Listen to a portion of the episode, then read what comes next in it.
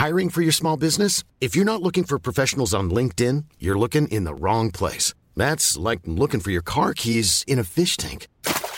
LinkedIn helps you hire professionals you can't find anywhere else, even those who aren't actively searching for a new job but might be open to the perfect role. In a given month, over 70% of LinkedIn users don't even visit other leading job sites. So start looking in the right place. With LinkedIn, you can hire professionals like a professional. Post your free job on linkedin.com slash people today. Los malos datos de inflación hacen sonar los tambores de recesión. Pero recesión, ¿para cuándo? Veámoslo.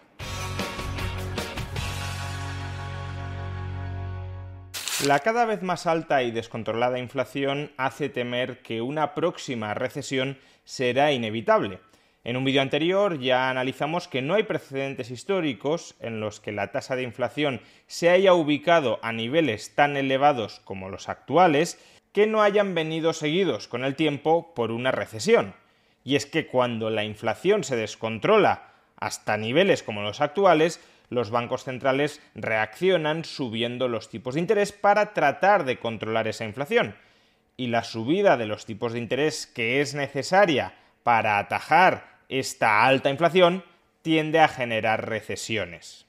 Este temor, que hace un año era un temor que muy pocos economistas compartían, porque consideraban que la inflación tenía un componente meramente transitorio y que por tanto terminaría disminuyendo sola, terminaría normalizándose sin necesidad de que los bancos centrales acometan subidas de tipos de interés muy agresivas, este temor, que como decía hace un año era minoritario, cada vez se está extendiendo más dentro de la profesión económica. Cada vez son más los economistas que son conscientes de que la actual inflación no va a revertir por sí sola, que por tanto serán necesarias subidas de tipos de interés. Cada vez son más los economistas que son conscientes de que las subidas de tipos de interés necesarias para controlar la actual inflación son subidas bastante agresivas y por tanto cada vez son más los economistas que temen que la recesión está relativamente a la vuelta de la esquina. En este sentido, el Financial Times acaba de realizar una encuesta a 49 de los más prestigiosos economistas del mundo acerca de cuáles son sus perspectivas económicas para los próximos meses, para los próximos trimestres, y no solo es que las respuestas no sean muy esperanzadoras, sino que cada vez se están volviendo más pesimistas.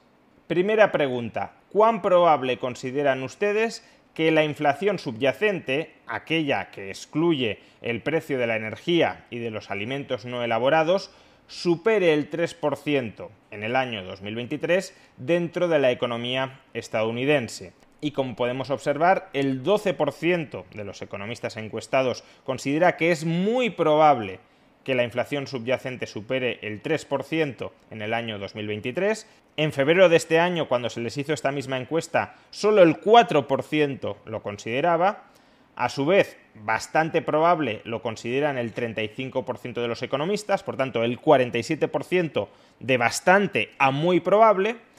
Luego tenemos un 39% que lo considera tan probable como improbable, es decir, no se moja y solo un 14% lo considera bastante improbable o muy improbable. Y fijémonos que en la encuesta de febrero el 31% lo consideraba bastante improbable o muy improbable. Ahora solo el 14%. Es decir, que la mayoría de economistas considera que es probable que la inflación subyacente de Estados Unidos supere el 3% en el año no 2022, no este año, en el cual es evidente que lo va a hacer, sino también en el año 2023. Vaya con la inflación transitoria que iba a desaparecer a finales de 2021. Segunda pregunta, obviamente muy vinculada con la anterior. ¿Hasta qué nivel crees que llegarán los tipos de interés de la Reserva Federal en el actual ciclo de restricción de la política monetaria para tratar de contener la inflación, la alta, la cada vez más descontrolada inflación a la que nos estamos enfrentando. Pues bien, en este caso, la mayoría de economistas, el 55%, considera que se ubicarán entre el 3 y el 4%. Luego tenemos un 22% de economistas que creen que bastará con un tipo de interés entre el 2 y el 3%, recordemos que actualmente está en el 1. Por tanto, incluso esta previsión bastante optimista augura que los tipos de interés se duplicarán o triplicarán con respecto a los niveles actuales. Y por último, solo un 4% de los economistas creen que bastará con tipos de interés por debajo del 2%. Pero es que a su vez tenemos un 14% de los economistas que espera que los tipos de interés se ubiquen entre el 4 y el 5% y un 4% de los economistas que consideran que podrían llegar hasta niveles superiores al 5%. Y tercera pregunta, de nuevo vinculada con la anterior. Dado que los tipos de interés van a subir tanto, ¿cuándo consideran ustedes que va a llegar la siguiente recesión a la economía estadounidense. Y aquí tenemos un 21% de economistas que son bastante optimistas, que consideran que la recesión llegará después del tercer trimestre del año 2024. Esto más o menos vendría a ser el grupo de economistas que no ven recesión en el medio plazo. En algún momento, en el muy largo plazo, llegará una recesión. Por tanto, decir que llegará después momento indefinido del tercer trimestre del año 2024 es como no decir nada, salvo que no pronosticas una recesión en los próximos años. Por tanto, tenemos un 21% de economistas que son optimistas y que consideran que, bueno, de momento no viene ninguna recesión. Pero es que luego tenemos un 9% de los economistas que considera que la recesión llegará en el primer semestre del año 2024. Por tanto, dentro de prácticamente dos años. Un 30% de los economistas cree que llegará en el segundo semestre del año 2023, es decir, en aproximadamente año y medio.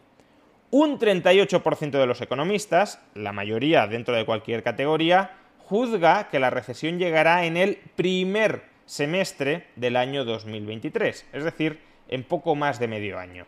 Y tenemos un 2% de los economistas, que será un economista, que cree que la recesión llegará antes del cuarto trimestre del año 2022, es decir, en este segundo semestre que vamos a empezar en breve.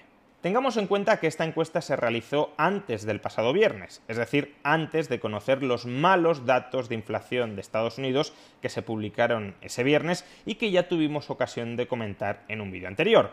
Por consiguiente, es probable que, a tenor de los malos datos de inflación que conocimos el viernes, los datos de esta encuesta ahora se corregirían a peor. Es decir, las expectativas de inflación para el año 2023 serían mayores, las expectativas de subidas de tipos de interés para el año 2023 serían mayores y las probabilidades de recesión en los próximos trimestres también serían mayores.